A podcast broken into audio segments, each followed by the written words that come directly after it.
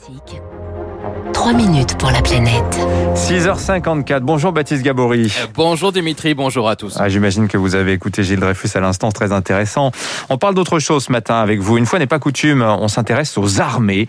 Euh, bon, rien d'étonnant en fait, car les impacts du réchauffement sont en train de devenir un enjeu majeur pour les militaires.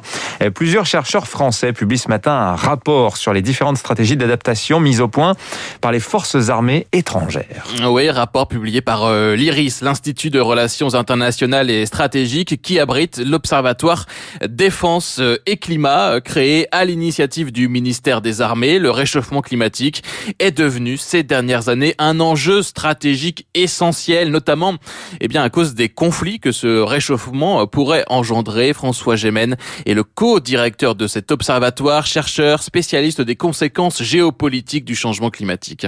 Des régions comme le Sahel ou comme euh, la région du lac Tchad sont déjà régions où il y a des tensions importantes autour de l'accès aux terres. La zone de l'Asie du Sud et du Sud-Est asiatique est également une zone de tension, notamment liée à l'accès à l'eau et à la gestion des inondations. Et donc, ça fait partie des missions de l'Observatoire Climat et Défense d'identifier ces zones et d'essayer de prévenir ces nouveaux conflits.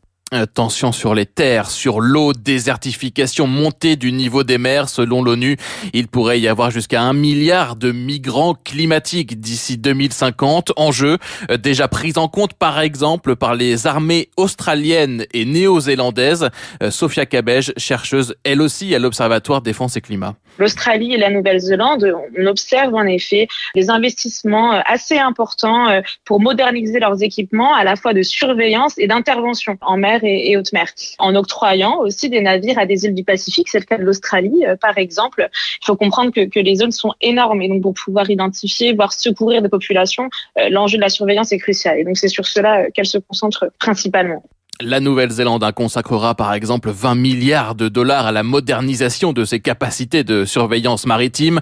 Autre zone sous tension, l'Arctique, parce que la fonte des glaces ouvre une nouvelle route maritime, possiblement également de nouvelles ressources. La Norvège investit massivement sur des appareils de surveillance, les États-Unis évidemment, la Russie aussi avec ses 40 brises-glaces militaires.